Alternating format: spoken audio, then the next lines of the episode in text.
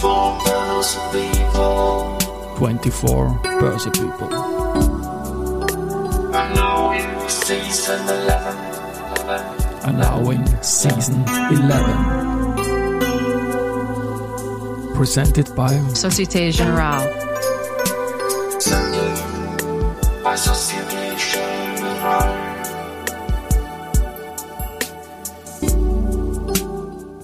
herzlich willkommen wieder zur Serie 24 Börse People.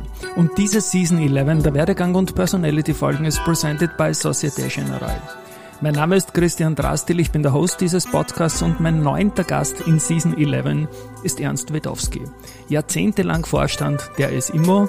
Das Unternehmen hatte am 19.10.1987 erst notiert. Société Générale. Dieser Tag ging später als schwarzer Montag in die Börsegeschichte ein. Lieber Ernst, herzlich willkommen. Über all das reden wir heute. Ja, äh, es, es war wirklich ein, ein bemerkenswerter Tag. Äh, Erstens einmal vielen Dank äh, für, für die Gelegenheit hier. Ich freue mich. Ja. Äh, der, der 19.10.1987, ich kann mich noch gut erinnern, wir haben damals ähm, an der Börse emittiert äh, den, unseren ersten Gewinnschein, den Gewinnschein der Serie 1.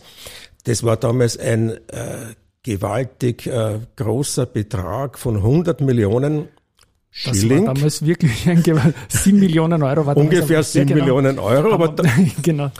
aber, aber 100 Millionen Schilling war damals schon ein, ein namhafter Betrag. Die, die Dimensionen waren einfach andere. 7 Millionen Euro heute ist fast das Beauvoir von, von der dritten Ebene. genau. Ähm, aber damals war das ein, äh, eine Dimension und, und natürlich äh, das Zusammentreffen mit dem, mit dem Schwarzen Montag, wenn ich, und, und ich erinnere mich klarerweise, weil es so bemerkenswert war, der Dow Jones, glaube ich, um 22 Prozent äh, an einem Tag gefallen. Das waren diese, dieser schlimmste Tag ever. Das schlimmste Was Tag machst ever. du für Sachen? Lieber Ernst, ich unterbreche dich jetzt, weil das ist natürlich Main Event in dieser Folge, worüber, das ist auch der Fun Fact, mit dem du immer in Zusammenhang gebracht wirst, neben der, neben der Situation, dass du halt der längst dienende Vorstand, dienend klingt ja fast irgendwie arg das Wort, aber der längst tätige Vorstand einer börsennotierten Unternehmung in einem Leitindex warst. Aber Karrierewerdegang, da spule ich noch weiter zurück, nämlich wird die ganze Geschichte bei dir begonnen. Wie bist du ins Finanzwesen gekommen? Naja, ich äh, war ursprünglich nicht im Finanzwesen. Ich, ich glaube auch, ich bin in, in meiner Natur, vielleicht auch ein wenig in meinem Herzen, Techniker. Ich, das ist, also ich, äh, Techniker sind typischerweise sehr, sehr ordentliche, gewissenhafte Leute. Ähm, das kann man von, nicht von allen Kaufleuten ähm, auch so sehen.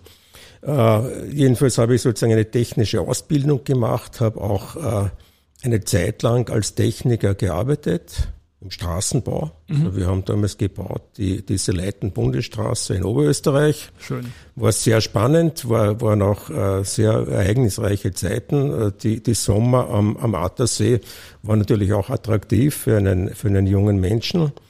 Ähm, aber klar war auch, äh, ein Job am Bau und, und dann wird man irgendwann Bauleiter, heißt natürlich, äh, man ist immer viel unterwegs, weil die Baustelle ist einmal in, in Oberösterreich, dann kommt die nächste Baustelle in der Steiermark, dann kommt die Baustelle in Saudi-Arabien. Heißt doch, dass nicht immer der Attersee in der Nähe ist. Ne? Da ist nicht immer da, das in der Nähe, da ist man irgendwo und, und dieses Leben muss man einfach äh, wollen. Äh, vor allem auch, wenn, wenn man sagt, Familie ist einem wichtig. Äh, Ja. Ist nicht einfach, drum für mich der klare Entschluss, okay, ich studiere etwas. Äh, dann ist es halt nicht Technik geworden, aber das war eher ein, ein, ein, ein Zufall. Äh, hat man gesagt, na ja, da, damals hat es gegeben einen Studienversuch, eine Mischung aus Betriebswirtschaft und Informatik, ist Betriebsinformatik. Das habe ich begonnen. Das war eigentlich ein sehr angenehmes Studium und äh, war rückblickend betrachtet auch, auch nicht ähm, übermäßig fordernd. Ich, ich war damals immerhin schon vorher berufstätig, war gewohnt, in, in der Woche 45, 50 Stunden zu arbeiten. Für einen Studenten äh, ist das eigentlich ein, ein sehr hohes Maß. Ich habe irgendwann einmal was Biografie-ähnliches über dich schreiben dürfen und dich interviewt und da sind Liter rarisch wertvolle Sätze, die du gesagt hast, rauskommen. Und genau zu dieser Phase nach dieser Arbeit schon. Und während dem Studium hast du gesagt, ich habe in herkömmlichem Tempo fertig studiert. Herkömmlich fand ich damals sehr schön. Ja, genau. Ich kann mir vorstellen, dass das einmal recht gut ist. Und dann gibt es noch eine Komponente in deinem Lebenslauf, nämlich das IHS. Sehr spannend. Ja, das IHS war glaube ich, für meinen Werdegang wichtig. Äh, wir hatten damals die, die, die Chance, in sehr kleinen Gruppen mit vielleicht sechs, acht Studenten international renommierte Professoren zu hören und mit denen seminarartig äh, Dinge zu, zu machen. Und, und für mich der, der, die Erkenntnis war, naja, auch die wirklich bekannten internationalen Professoren kochen auch nur mit Wasser. Ich habe so ein, ein wenig den, den Respekt vor der Obrigkeit verloren. Und das hat mir natürlich auch sehr, sehr geholfen in, in allen weiteren Schritten. Ich beginne mit einem Unternehmen Autorit. War das diese Phase, wo du die Straßenbau Das war ein, ein, ein, eine, genau. eine Baufirma, die im Straßenbau genau. tätig Jetzt war. hupfe nämlich zu LinkedIn rüber und finde dann relativ rasch die Einträge der 80er Jahre, die Girokredit, die Immorent, die S-Immo, wie denn das Ganze zusammenhängt. Damals ist ja gar nicht so leicht zu verstehen für Leute von heute. Ja, also ursprünglich war es die, die Giro-Zentrale, äh, ja. dort habe ich begonnen. Äh, einfach, weil die haben einen, ein, ein, ein interessantes Aufgabenfeld geboten. Mhm. Ich, ich war damals in einem, in einer Abteilung, die nicht im, im klassischen Bankgeschäft tätig war, sondern es war eine Abteilung, die hieß Sonderfinanzierungen, war unmittelbar neben der Rechtsabteilung angehängt und hatte so ein wenig die Freiheit oder auch die Aufgabe, sich neue Dinge äh, einfallen zu lassen und zu entwickeln. Und in, in dem Zusammenhang haben wir halt diverse Beteiligungsmodelle gemacht, äh, zum Beispiel die, die, die Genussscheinfonds äh, waren, die waren steuerlich die waren steuerlich die waren ein Traum. Die waren steuerlich äh, sehr ja. attraktiv. Du hast das gebaut und ich durfte als ganz junger Bankmitarbeiter, der das verstanden hat, was du gebaut hast, damals vermögenden Kunden über einen Steuerberater weiterleiten, nur ausgefüllt und das war's. Ja, ja Herrlich. Aber das ist genau. natürlich, der, der, Vertrieb ist immer die, die wichtigste Richtig, Aufgabe. Genau, ja. Und es war in einem Nachbarzimmer auch ein Herr, den du sehr gut kennst, ein gewisser Holger Schmidtmeier war vor sechs Wochen bei mir ja. zu Gast. Der Holger, die Folge müssen wir verlinken, weil da gibt es ja, ja, mehrere Querverbindungen über lange Jahre der Zeitschiene. Also der, der war in der Rechtsabteilung. Der oder? war in der Rechtsabteilung, genau. meine, der, der Holger, und, und wir sind uns dann ja immer wieder später äh, begegnet und, und waren da natürlich lange Jahre gemeinsam unterwegs, äh, war höchst erfolgreich. Äh, ja, der Holger ist ein, ein, ein, ein Kollege, wie man ihn sich nur wünschen kann. Ja, ich kann euch beiden nur allerhöchste Credits auch in der langjährigen Zusammenarbeit als fast schon befreundete Manager da irgendwie zurückgeben und unglaublich, was ihr da auch geleistet habt. Ich habe einen Satz noch wieder aus diesem biografieähnlichen Ding, der mir so taugt und ich glaube, der passt auch in diese Zeit, wo sehr viel Aufbruchstimmung auch in die Immobilien ähm, gekommen ist. Jeder hat das Pouvoir, das er sich nimmt. Das hat komischerweise sehr gut funktioniert. Das war eine Phase, wo du unglaublich viele Jobs gehabt hast, gleichzeitig eigentlich. Ne? Ja, also, also das ist ein, ein, ein Prinzip, äh, und, und jetzt möchte ich da ein bisschen ausholen, weil Gerne. dieser äh, ein, ein, ein, ein, wichtiger Teil. Es äh, gab in, in Österreich einen Orden, den Maria-Theresien-Orden, den hat man bekommen, wenn man als militärischer Befehlhaber ungehorsam war, aber erfolgreich war. Okay. Äh, und, und so ähnlich ist es mit. Dirty Tricks oder so? Nein, nicht, so, ja. sondern äh, man weiß, die Obrigkeit liegt eigentlich hier völlig falsch. Okay. Äh, ich, ich mache das, was ich äh, nach, nach äh, aller Prüfung und nach bestem Wissen und Gewissen überzeugt bin, ist richtig. Äh, wenn ich falsch liege, dann wäre ich gehängt. Aber wenn ich richtig liege, dann kriege ich den Maria-Theresien-Orden.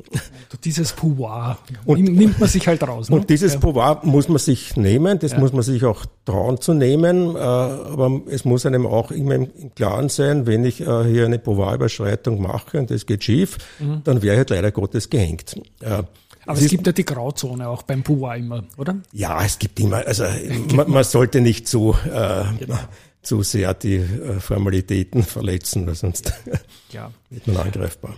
Na, spannend, spannend. Und zurück nochmal zu dieser Immobilienentstehungsgeschichte. Du hast damals den Vorstandsjob bei der heutigen S-Immo-Vorgängergesellschaft dann übernommen. Wir sind schon knapp vor diesem Börsegang im Jahr 1987 und damals hast du auch gesagt, passend zur damaligen Zeit war das aber irgendwie ein Nebenjob zwischen Leasing und Verlustbeteiligungen. Ja. Verlustbeteiligungen haben wir erwähnt, das war damals der Megatrend, natürlich Leasing ein Riesengeschäft und dann ist diese Gesellschaft eben gegründet worden, die dann kurz danach an die Börse gegangen ist.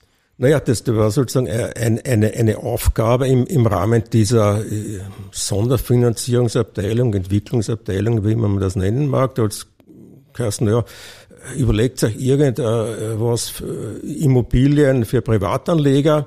Mhm. Und dann haben wir dieses Gewinnscheinmodell konstruiert.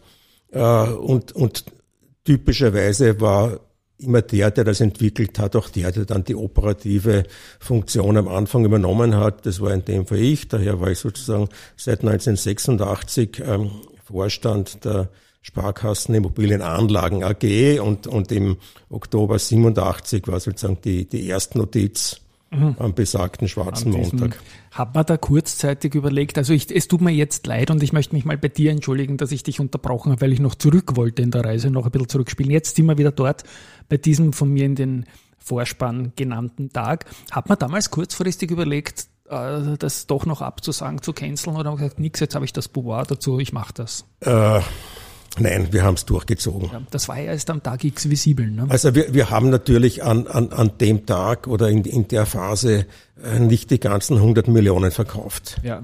Man hatte nur 30 Millionen verkauft, ähm, aber das Produkt wäre so konstruiert, dass man sozusagen auch in den, in den äh, Wochen und, und Monaten danach mhm. die restlichen Verkäufe gemacht hat, dass man halt dann wirklich die 100 Millionen platziert hat war kein großes, kein großes Thema.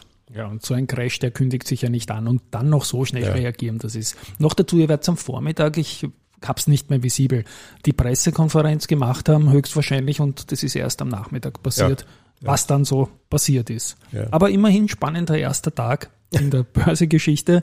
Aber ich glaube, es wird nicht der schlimmste Tag gewesen sein, weil wir kommen dann in ein paar Dinge ins Jahr 2008, wo ich glaube ich mal man noch ja. einmal anders eine aufs Dach kriegt, wenn man dieses Pouvoir überantwortet hat. Aber ich gehe mal weiter in der, in der Zeitreise, die 80er, die 90er. Schließen wir das alte Jahrtausend nochmal ab. Wie hat sich diese Zeit dargestellt für einen, der das beruflich angeboten hat, nämlich Investments in Immobilien?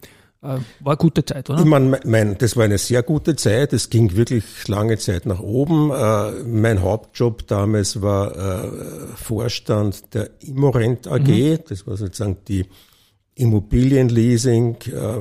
Und der Giro noch, ne? Der Giro, ja. auch die Immobilienfirma der Giro.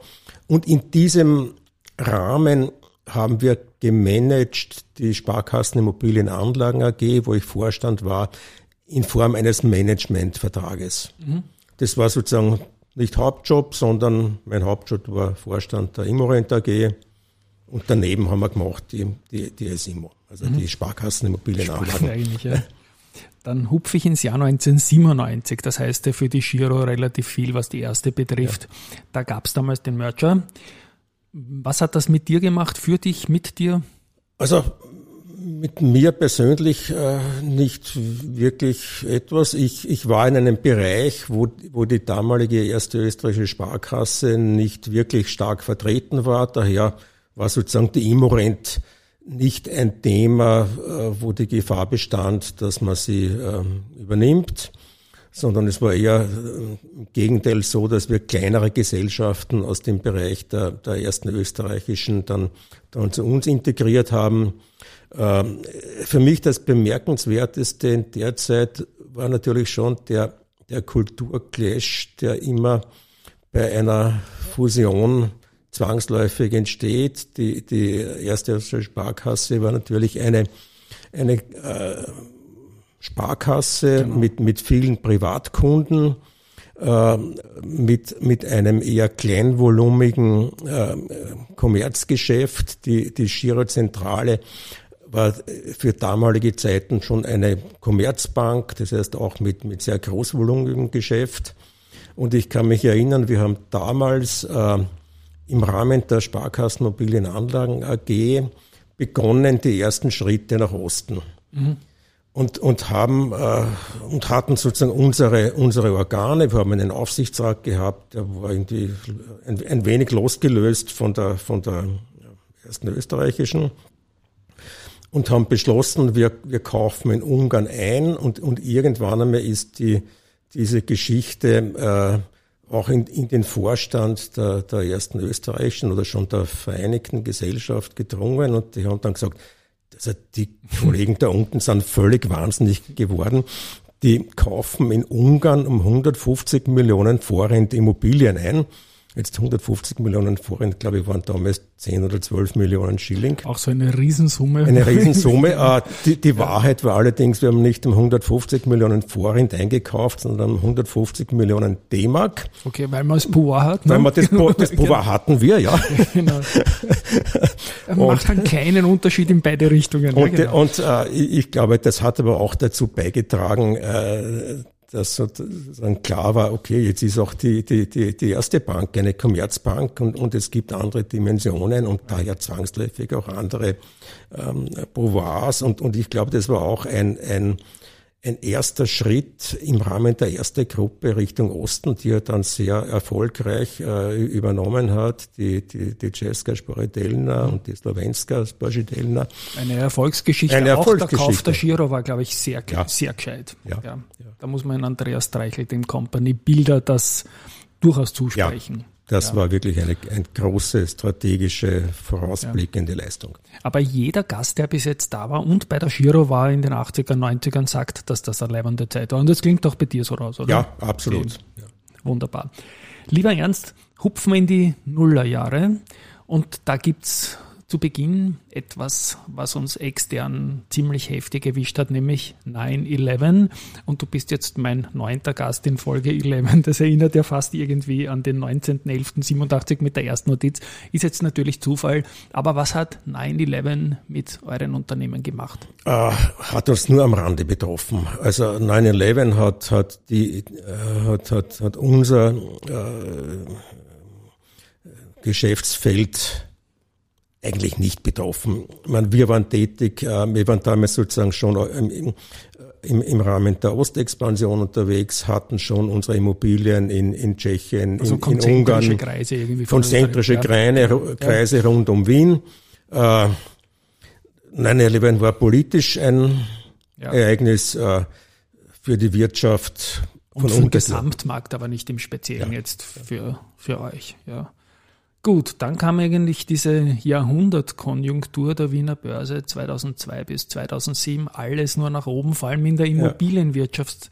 Äh, rückwirkend gab es vernünftigere Unternehmen und weniger vernünftige. Da sitzt jetzt ein langjähriger Vorstand eines der vernünftigen Unternehmen, die ja immer möchte ich auch noch, dazu, was da bei anderen Konzernen gelaufen ist, ist zum Teil heute noch Geschichte, warum man die Börse nicht mag.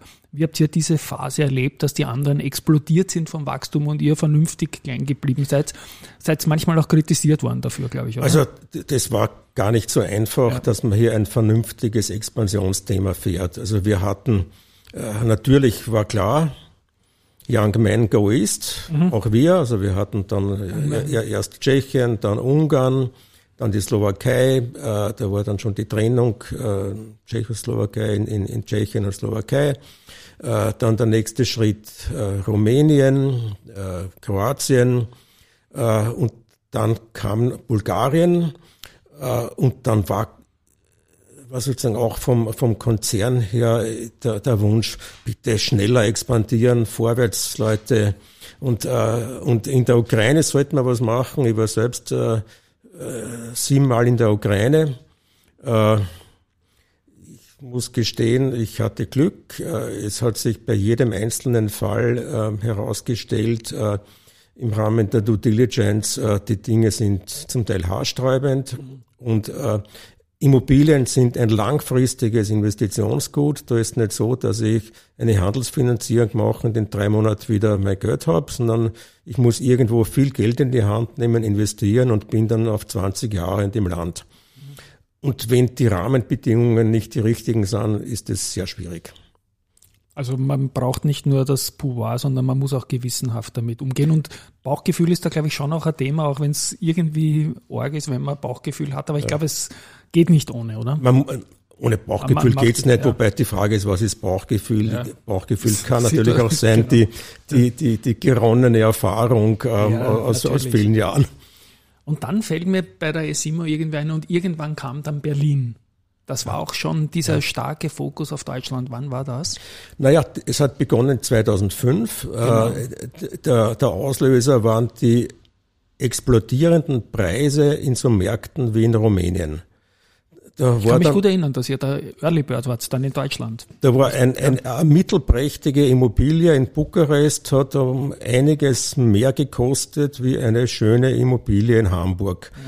Und da war es relativ naheliegend und sagt, naja, eigentlich äh, Deutschland wird nicht untergehen, äh, auch wenn die, die Wachstumsrate in Deutschland nicht so hoch ist wie damals in Rumänien, äh, aber dafür nachhaltiger. Darum haben wir angefangen, eigentlich günstiger zu kaufen in Deutschland, erst Hamburg, dann Berlin und das war ein Riesengeschäft. Das war, glaube ich, auch ganz markant wesentlich für eure Equity-Story, die dann Jahre noch begleitet hat, so ein Portfolio in Deutschland aufzubauen. Also das ist eine große Erinnerung. 2005 hast du gesagt. Gut, wir kommen näher zu dem Punkt, der letztendlich, und da zitiere ich wieder die biografischen Worte, die wir da haben, ähm, wenn ich das ganz schwarze Jahr 2008/2009 wegrechne und die Zeit davor, war die Welt für uns eigentlich stets in Ordnung. Dann Lehman 2008, 2009 war sie nicht in Ordnung. Auch da bitte ein paar Worte dazu. Naja, das, das war wirklich ein, ein, ein, ein Schock, ein bemerkenswertes Ereignis. Ich, ich kann mich noch erinnern, das war, glaube ich, ein, ein, ein Freitag oder Samstag, wie, wie Lehman war. Und ich bin am, am Montag ins Büro gekommen. Und, und wir hatten damals das erste Projekt in der Ukraine, wo die Due Diligence positiv war. Das wäre gewesen ein Fachmarktzentrum in der Nähe von Donetsk. Also heute Frontstadt. genau. Ja. Ja, und äh, klarerweise äh, sehr zum, zum Unverständnis meiner Kollegen, das erste, was ich gemacht habe, äh, stopp, äh, wir, wir ziehen uns aus allen laufenden Projekten sofort zurück, egal wie weit wir sind. Weil für mich war schon klar, so eine Sache wie Lehman wird, wird Wellen schlagen in der Finanzwelt und, und Immobilien sind natürlich im weiteren, ähm, in weiterer Sicht auch Teil der Finanzwelt. Mhm. Ich habe über diese Zeit auch in der Folge mit Holger Schmidtmeier lange gesprochen, wie die Aktie, ich glaube, unter zwei Euro gefallen ist. Das muss man sich mal geben im Zusammenhang. Und es ist langfristig mit einer der besten Aktien an der Wiener Börse. Wir haben dich auch in die Hall of Fame aufgenommen, das Unternehmen in die Hall of Fame aufgenommen. Sprechen wir noch kurz über die Zehnerjahre. Die waren ja wieder sehr erfolgreich für einen CEO der SIMO. Also äh, das Jahr 2009 war das einzige Jahr, in dem ich jemals einen Verlust gemacht habe. Mhm. Durch, durch Abwertungen, die damals unvermeidlich waren. Sonst in allen Jahren ähm, bis 21 immer positive Ergebnisse. Also da bin ich heute noch stolz drauf. Ähm, und natürlich es ist dann sehr rasch äh, auf, aufwärts gegangen. Ähm, zwar 10 war noch eine leichte Aufwärtsbewegung, aber es war schon klar, okay, äh, die, die, die, die Finanzkrise geht vorbei. Dann, dann kam noch ein bisschen sozusagen die Länderkrise, so Dinge wie Griechenland, aber das war von, der, von den Auswirkungen auf den Immobilienmarkt überschaubar, Und positiv vor allem, weil ja die Zinsen unter Null gegangen weil sind. die Zinsen und, unter Null gegangen sind. Und genau, Mittel, das war die goldene Phase natürlich. Ja. dann natürlich ging es eigentlich von 2010 äh, bis 2022 Jahr für Jahr. Muss ich noch den Kurs erwähnen, die 23 Euro, die dann von der CPI Property nach dem Bieterstreit, da war ich ein bisschen sauer auf euch, auf euch alle. Warum müssen sich die gegenseitig Unternehmen übernehmen? Ich möchte die eigentlich alle äh, solo behalten. Haben wir besprochen, gehört dazu für einen Aktionär. Wir haben den Kurs unter 2 Euro genannt, dann bei 23 Euro. Ich kann mich noch erinnern, ich habe damals mit dem öffentlichen Musterdepot mit mir sowas von ge herumgerungen und gezittert, ich muss die Aktie verkaufen. Der Markt hat sich in der Pandemie und so weiter verändert. Und ja, super Geschäft für alle. Du bist jetzt mittlerweile mit EVE Immobilien. Äh, was steht da? Immobilienanlagen. Immobilienanlagen, genau. Die Immobilienanlagen sind geblieben. EVE ist jetzt nicht so schwer Ja, herzuleiten. da darf man jetzt dreimal raten, aber Dreimal. E, e steht für Ernst und okay, und VE. V- V- genau. Ja. Ja. genau. Ähm, was ist dein Spektrum da? Immobilienanlagen steckt eh drinnen. Also man kann es in Wahrheit erahnen. Du wirst nämlich an beraten. Ja, also ich, ich mache äh, Beratungen von Immobilienunternehmen und auch von Nicht-Immobilienunternehmen. Ich habe also einen, einen größeren Konzern, der hat äh, viele Immobilien und nur eine kleine Immobilienabteilung der Beratung. Die Signer, ne? Nein, Spaß beiseite. nein, okay. Die haben nicht mehr viele Immobilien. Nein, okay, Spaß, nein. Nein, tut leid. okay. Und, äh, und daneben habe ich sozusagen äh, andere Immobilienunternehmen, da geht es vielfach auch um, um, um, um Finanzthemen. Ich war immerhin ja. 30 Jahre äh, äh auch CFO. Also mhm. auch die Finanzen sind natürlich ein, ein, ein Thema, das mich immer begleitet hat. Jetzt ist ja der Immobilienmarkt momentan sehr spannend. Da ist ja jemand, der so viel Erfahrung und auch quasi alles schon gesehen hat, hohe Zinsen, tiefe Zinsen, dann Einfluss von Pandemie, von, von Krieg, von Lehman-Schock. Wie siehst du den Markt jetzt? Es gibt ja total, wie soll ich sagen, differente Aussagen. Ist das jetzt der Käufermarkt geworden? Gibt es Schnäppchen, weil einige nicht mehr können? Einen, äh, einen Namen habe ich hier schon genannt. Ich, ich glaube, man muss wirklich unterscheiden, je nach, nach Markt und, und nach Immobilienart. Äh, ich würde befürchten, dass der Markt für Gewerbeimmobilien äh, zwar schon um einiges tiefer ist, als er war, aber das wird heuer noch ein wenig zurückgehen, ist meine Vermutung. Bei Wohnimmobilien hatten wir auch schon deutliche Rückgänge. Da wird man sehen, wie sozusagen die, die äh, allenfalls bessere Finanzierungsmöglichkeiten den Markt in eine Erholungsphase bringen. Gefühlsmäßig glaube ich, Mitte des Jahres werden wir den Tiefpunkt erreicht haben in allen Märkten. Das ist doch irgendwie ein positives Fazit. Und meine Schlussfrage, die stelle ich dir auch noch natürlich. Ähm, hast du einen Tipp für junge Leute, die jetzt den Berufseinstieg vor sich haben, diesen planen wollen und sagen, ja, im weitesten Sinne, die Immobilienwirtschaft interessiert mich, aber ich weiß noch nicht, aus welche Richtung. Wie geht man das am geschicktesten an? Also, wenn ich jetzt zurückdenke, wie war mein Berufseinstieg? Also, ich hatte eigentlich keine Ahnung, was ich mache. Ja. Aber, das aber, macht ja nichts, ne? Hauptsache, man macht irgendwas. Man, ne? Ich glaube, das Wichtige ist, man macht was und, und, und ich glaube, es, es sollte schon etwas sein, was im weitesten Sinn zu den eigenen Fähigkeiten passt. Äh, aber, aber äh, Tipp ist völlig klar, was immer man macht, äh, bemühe dich, es gut zu machen, dann hat man automatisch Erfolg und wenn man Erfolg hat, kriegt man natürlich Anerkennung und, und, und Geld und macht Karriere. Also ja. Alles, was man macht, ordentlich machen. Und man darf es natürlich nicht übertreiben und es ist alles positionselastisch natürlich, aber ein bisschen ein Pouvoir kann man sich eigentlich immer zutrauen, oder? Also wenn man das Pouvoir so äh, äh, sich nimmt, äh, mit, mit hoher Verantwortung, natürlich. Und das ist ein schönes Schlusswort. Jetzt haben wir mal Pouvoir ganz hinten gehabt in der Folge. Lieber Ernst, danke, dass du zu mir ins Studio gekommen bist. Das war ja nicht so weit, glaube ich. Hoffentlich war wenig Verkehr. An euch da draußen eine wunderbare Zeitreisenfolge mit unglaublich viel Input zur österreichischen Immobiliengeschichte und den erfolgreichen Facetten davon. Lieber Ernst, danke, dass du da warst und ein Tschüss von mir mal an euch da draußen. Okay. Vielen, vielen Dank äh, auch für die Gelegenheit. Das hat mir viel Spaß gemacht. Das freut mich. Tschüss.